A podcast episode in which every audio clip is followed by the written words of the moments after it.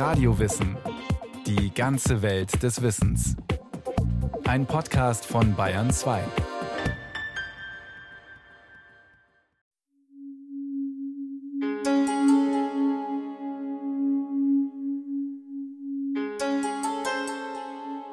Viele Mythen erzählen Geschichten über uns und unsere Innenwelt. So auch der Mythos von Inanna, die Göttin war die zentrale weibliche Figur im sumerischen Götterhimmel. Vor rund 5000 Jahren wurde in Mesopotamien ihr Gang in die Unterwelt beschrieben. Inanna, die sumerische Königin von Himmel und Erde, entschließt sich in die Unterwelt zu ihrer dort herrschenden Schwester Ereshkigal hinabzusteigen. Sie passiert sieben Tore.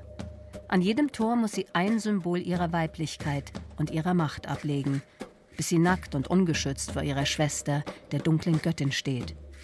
Diese tötet Inanna. Ihr Leichnam wird an einen Pfahl gehängt, wo er verrottet. Erst nach einem langen Läuterungsprozess gibt Ereshkigal die Leiche heraus. Die Schwester Inanna darf wieder aus der Unterwelt aufsteigen und ins Leben zurückkehren. Der Mythos der Inanna wird häufig als eine Geschichte über die Wechseljahre gedeutet. Er erzählt von den wesentlichen Schritten im seelischen Wachstums- und Reifungsprozess einer Frau. Inanna bricht auf. Sie verliert alles, was bisher ihre Stärke und Macht ausgemacht hat. Sie wird zutiefst verunsichert und verängstigt. Sie stirbt und wird wieder geboren. Der Weg, den die Göttin Inanna gehen muss, ist vergleichbar mit den Herausforderungen, denen Frauen in den Wechseljahren gegenüberstehen, meint Christina Casagrande. Sie hat ein Buch über die Wechseljahre geschrieben. Aus meiner Sicht ist es mit Sicherheit gut, frühzeitig zu wissen, dass man nicht ewig eine junge, begehrenswerte Frau bleibt und es nicht zu bedauern. Ja? Und sich dann eben rechtzeitig und nicht, wenn der Körper beginnt, aus den Fugen zu geraten, rechtzeitig beginnt, ja, Perspektiven zu suchen. Was gibt es denn, wenn ich eben nicht mehr jung und begehrenswert bin? Was gibt es an Zielen, die ich anstreben möchte?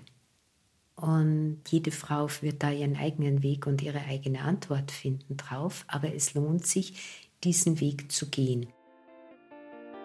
Der Weg des Wandels, der in der Lebensmitte ansteht. Die Schweizer Psychotherapeutin Julia Onken findet dafür ein anderes Bild. Und zwar das Bild eines Hauses.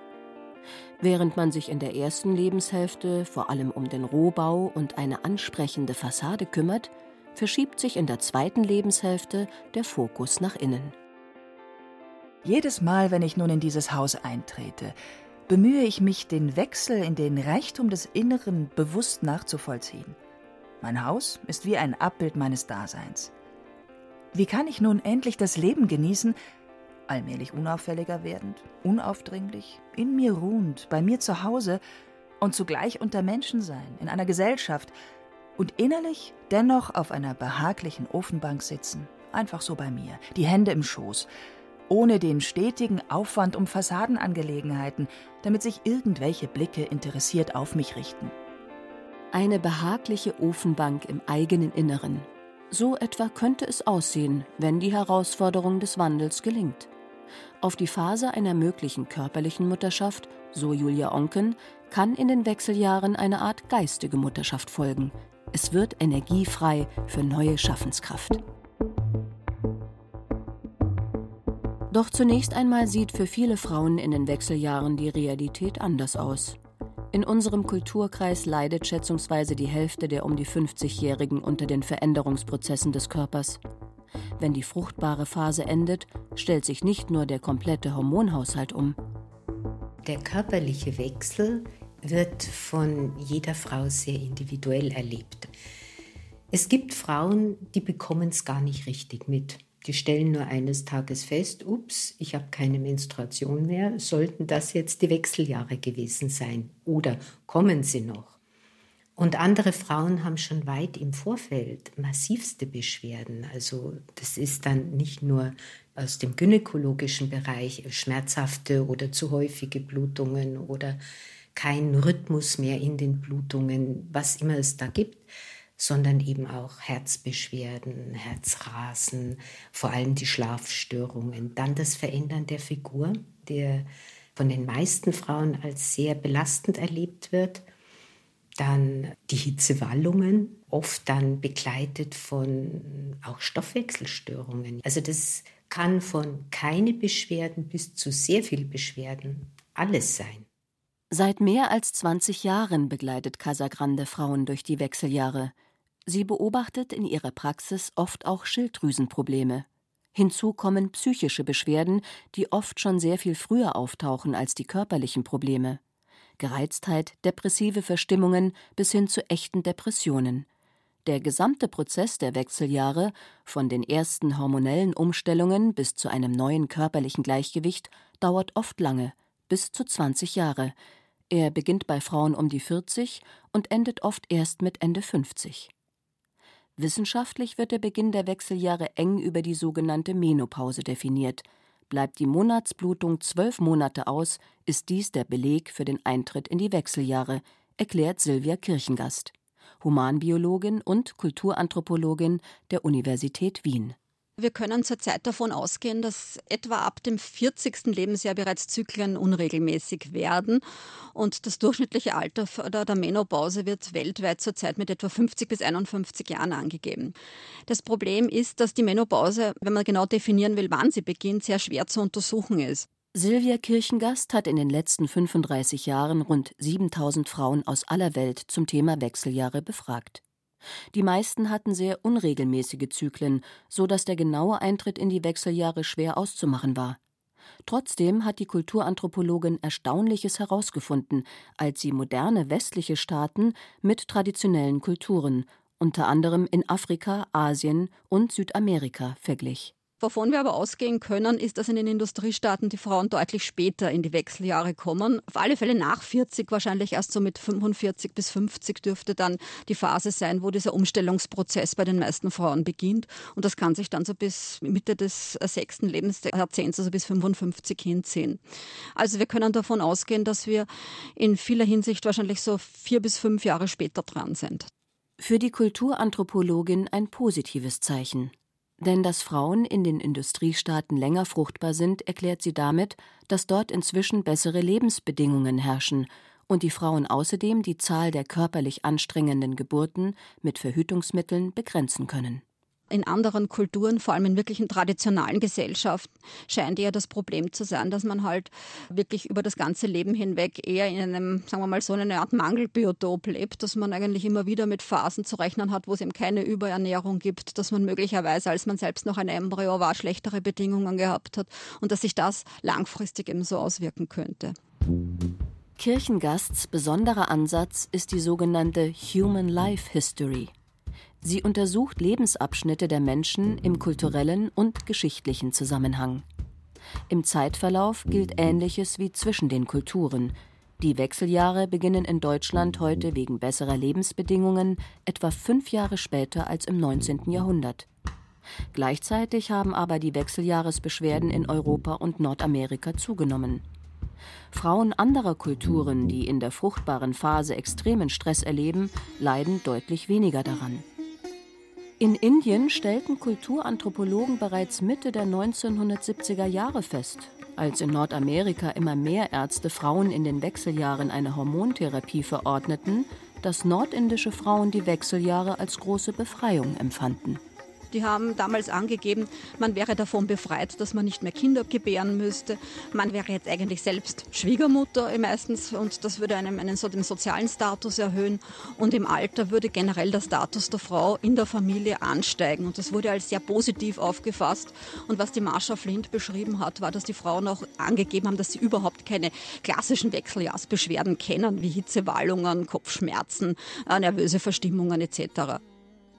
Es folgten Studien mit ähnlichem Ergebnis für traditionelle Kulturen in Japan, wo der älteren Generation viel Respekt entgegengebracht wurde. Hier begrüßten ältere Frauen den neuen Lebensabschnitt regelrecht. Maya-Frauen auf Yucatan in Mexiko hatten traditionell keine sprachlichen Begriffe für Wechseljahresbeschwerden und waren froh, wenn die Phase vorbei war, ein Kind nach dem anderen zu gebären. Anthropologen schließen daraus, dass die Kultur eine große Rolle dabei spielt, wie der Lebensabschnitt der Wechseljahre empfunden wird. In Nordamerika und Europa stellt sich die Frage, wie kann man alt werden, wenn alle jung sein wollen? Es gilt, der Angst vor dem Älterwerden ins Auge zu sehen. Das ist besonders schwierig in einer Gesellschaft, in der Jugendlichkeit, Schönheit, Fitness und Topleistung vorherrschende Ideale sind, in der Anti-Aging-Produkte florieren und nur wenige weise Alte als Vorbilder dienen. Der Jugendwahn westlicher Gesellschaften hat dazu geführt, dass ein ganzer Lebensabschnitt immer stärker medikalisiert wurde, also ins Zentrum der Medizin gerückt ist, erklärt Silvia Kirchengast.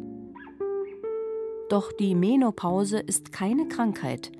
Und weniger Sexualhormone zu haben, das ist keine biologische Störung, sondern ein völlig normaler Alterungsprozess. Wenn ich Altern also per se jetzt einmal als etwas Negatives empfinde, dann empfinde ich einen Lebensabschnitt, der eigentlich jetzt ein ziemlich deutliches Signal dafür ist, dass ich altere, und das ist ja was ganz Natürliches, dass wir altern, als etwas Krankmachendes oder als etwas, was ich verändern will oder was meiner Lebensqualität nicht gut tut, also wo ich mich nicht wohlfühle. Das gilt nicht nur für Frauen, sondern auch für Männer. Ob es die sogenannten Wechseljahre des Mannes überhaupt gibt, ist wissenschaftlich umstritten.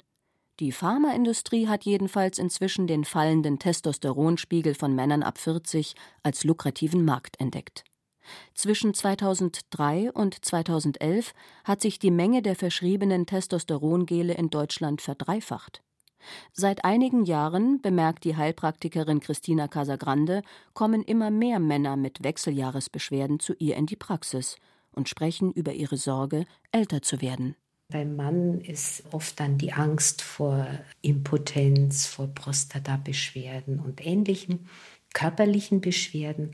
Aber was halt viel stärker ist, ist diese nachlassende Leistungsfähigkeit, eben nicht mehr so mithalten zu können mit den jüngeren Kollegen, wie man gerne möchte oder wie es bisher immer ging. Und da eben in Würde Schritt für Schritt ja, zurückzutreten und die eigene Fähigkeit sozusagen auf eine andere Stufe zu heben. Das kann beratend sein. Es ist wichtig, dass man als älterer Mann eben auch eine Perspektive bekommt, und es fehlt aus meiner Sicht den Männern ähnlich wie Frauen in unserer Kultur dieser Anreiz, älter zu werden. Die Humanbiologin Silvia Kirchengast hält den Begriff Wechseljahre im Hinblick auf Männer für nicht geeignet, da im Gegensatz zur Frau beim Mann die Fortpflanzungsfähigkeit erst im höheren Alter langsam abnimmt. Weshalb hat die Natur dies so eingerichtet? Warum haben Frauen im Vergleich zu Männern eine sehr viel kürzere fruchtbare Phase und kommen dann auch viel abrupter und klarer in die Wechseljahre? Eine Erklärung liefert die sogenannte Großmutterhypothese. Erstmals wurde sie in den 1970er Jahren formuliert. Frauen leisten als Großmütter einen wesentlichen Beitrag zur Evolution, weil sie sich um ihre Enkel kümmern. Inzwischen wurde diese Annahme durch Untersuchungen bei einem der letzten Jäger- und Sammlervölker Afrikas untermauert, bei den Hadza in Tansania das ist eine sehr, sehr schöne Hypothese, weil das auch die Wertschätzung vor allem von älteren Menschen in bestimmten Kulturen zeigt. Das ist gerade für die Hatzer sehr gut gezeigt, dass hier die älteren Frauen, nachdem sie sich selbst nicht mehr fortpflanzen, sich sehr intensiv beteiligen an der Suche von Nahrungsmitteln, aber auch in der Beaufsichtigung von den Kindern, wenn dann Frauen ihrer Tätigkeit nachgehen müssen, die sie in der Subsistenz haben, ist eine Jäger- und Sammler- oder Wildbeuterkultur. Das ist natürlich eine sehr, sehr schöne Sache. Dass Großväter sich viel weniger einbringen in der Aufzucht, das finden wir eigentlich in allen Kulturen. Es gibt eigentlich kaum eine Kultur, wo wirklich die Großväter einen sehr deutlichen Input liefern in Betreuungsarbeiten und dergleichen. Das ist etwas, was meistens von den mütterlichen Vorfahren, also von den Großmüttern übernommen wird. Die Menopause als mögliche Unterstützung der Evolution, das wird zurzeit erforscht. Auch wenn wissenschaftlich umstritten ist, ob beim Mann derselbe Lebensabschnitt wie bei der Frau Wechseljahre genannt werden darf, lässt sich bei beiden Geschlechtern etwas Ähnliches feststellen. Eine Annäherung an das jeweils andere Geschlecht.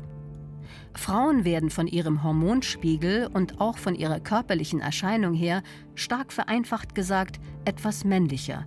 mit herberem Gesicht und leichtem Bartwuchs, breiterer Taille und schlankeren Oberschenkeln. Männer werden mit dem Älterwerden tendenziell etwas weiblicher. Die Gesichtszüge können weicher werden, Brust und Bauch nehmen zu. Und auch innerlich entwickeln beide mehr Verständnis für den anderen Pol. Die innere Herausforderung der Wechseljahre ist für Männer und Frauen ähnlich. Diese Jahre sind eine Zeit des Wandels und der Veränderung, nicht nur auf körperlicher, sondern vor allem auch auf seelischer und geistiger Ebene. Was will ich vom Leben? Was habe ich noch nicht umgesetzt? Worum geht es mir wirklich? Das sind zentrale Fragen, die zu klären sind, meint Ingrid Stelzel. Die Psychotherapeutin begleitet Menschen beim Älterwerden im Frauengesundheitszentrum in München. Dieses hormonelle Umstellungsgeschehen macht sie aufmerksam, da ist jetzt eine Zäsur in deinem Leben. Schau dich um, schau zurück auch vielleicht kurz, aber vor allem überleg dir, was ist vor dir und wie willst du das haben. Mit einer durchschnittlichen Lebenserwartung von 83 oder 84 Jahren, so rechnet sie ihren Klientinnen gerne vor, hat eine Frau mit 50 noch eine ordentliche Lebensstrecke vor sich, und die gilt es aktiv zu gestalten. Ingrid Stelzel spricht aus eigener Erfahrung. Als 66-Jährige hat sie einen inneren Wandel vollzogen, wie auch die anderen Interviewpartnerinnen dieser Sendung. Für die Heilpraktikerin Christina Casagrande war das eine spirituelle Erfahrung. Sie arbeitet seither verstärkt mit Frauen in den Wechseljahren. Für die Psychotherapeutin Ingrid Stelzel war ihr Wechsel ein beruflicher Neustart. Sie eröffnete eine eigene Praxis. Ich glaube, dass das Wichtigste ist, sich klarzumachen, dass die Wechseljahre zu einem Zeitpunkt eintreten, wo sie ganz viel Leben vor sich haben noch. Ja? Und dass es nicht nur um einen Abschied geht von der fruchtbaren Phase, sondern um einen Neubeginn. Was wünsche ich mir vom Leben, das ich noch habe und das wirklich noch ordentliche Zeit dauern kann? Was wünsche ich mir und wo arbeite ich wirklich jetzt drauf hin? Wo nehme ich Energie, nicht nur zu schauen, was will meine Umgebung, was brauchen meine Partner oder Kinder oder Familie oder Freunde oder äh, Geliebte oder was, sondern was ist ganz, was, was mich persönlich betrifft. Im Frauengesundheitszentrum wird auch darüber informiert, wie man mit Medikamenten oder pflanzlichen Produkten Wechseljahresbeschwerden mildern kann. Doch am meisten bewegt die Frauen, wie sie mit wesentlichen Fragen, die ihnen in dieser Lebensphase plötzlich präsentiert werden, umgehen können. Das beobachtet auch die Heilpraktikerin Christina Casagrande. Ihr Buch über die Wechseljahre mit dem Titel Die Zeit der Schattenblütenfrau beginnt mit einer modernen Heldinnenreise durch die Wechseljahre. Eine Frau nimmt sich unter Begleitung eine Auszeit, um sich klar zu werden, welcher Herzenswunsch möchte gehört werden. Die Frau soll sich fragen, was war mein Traum als Kind, einmal zu werden. Es geht nicht darum, das dann wörtlich umzusetzen, sondern es geht darum, den Gedanken, die Idee aufzugreifen. Für mich war es immer klar, ich möchte irgendwie heilend tätig sein. Immer schon. Schon als kleines Kind habe ich meinem Teddybär den Blinddarm rausgenommen. Andere haben unspezifischere Träume. Ja, da wollten sie vielleicht eine Blumenfee sein oder Tänzerin werden. Und jetzt sind sie Ende 40 und haben vielleicht 10 Kilogramm Übergewicht. Es ist klar, dass sie jetzt keine Tänzerin vielleicht mehr werden, aber wie eine liebe Kollegin von mir dennoch zu tanzen anfangen mit 50. Nicht professionell, sondern als Hobby. Und da auf einmal merken, wie sie ihre depressiven Verstimmungen überwinden. Ein kleiner Schritt kann die Sicht auf die Dinge komplett verändern. Ingrid Stelzel berichtet ebenfalls von Frauen, die zwar keinen radikalen Wandel vollziehen, aber beispielsweise im Beruf kein Blatt mehr vor den Mund nehmen und plötzlich zur Höchstform aufblühen, ein Vorbild für andere werden. Die Wechseljahre sind eine Schwellensituation im Leben, ähnlich wie die Pubertät. Ein wichtiger Übergang von einer Lebensphase in die andere. Manche nennen die Pubertät daher die ersten Wechseljahre, den Wandel in der Lebensmitte dann die zweiten Wechseljahre. Man ist manchmal so widersprüchlich und widerspenstig wie in der ersten Pubertät. Nur der große Unterschied zwischen den ersten und den zweiten Wechseljahren. Die ersten Wechseljahre haben eben den Aspekt, und wenn ich dann mal 18 bin, dann steht mir die Welt offen. Während die zweiten Wechseljahre, und wenn ich dann mal 60 bin, steht mir dann die Welt noch offen? Da ist ein großes Fragezeichen für viele. Und ich denke, um das geht es, dieses Fragezeichen zu einem Ausrufezeichen zu machen. Dann steht mir die Welt offen. Ausrufezeichen. And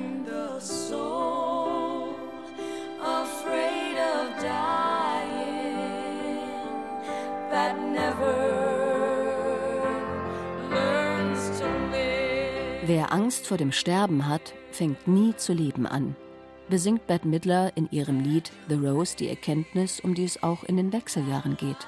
Das Vertrauen in den Sinn der Wandlung. Ein Ast erfriert im Winter, heißt es sinngemäß in der letzten Strophe. Im Frühjahr wächst daraus eine Rose.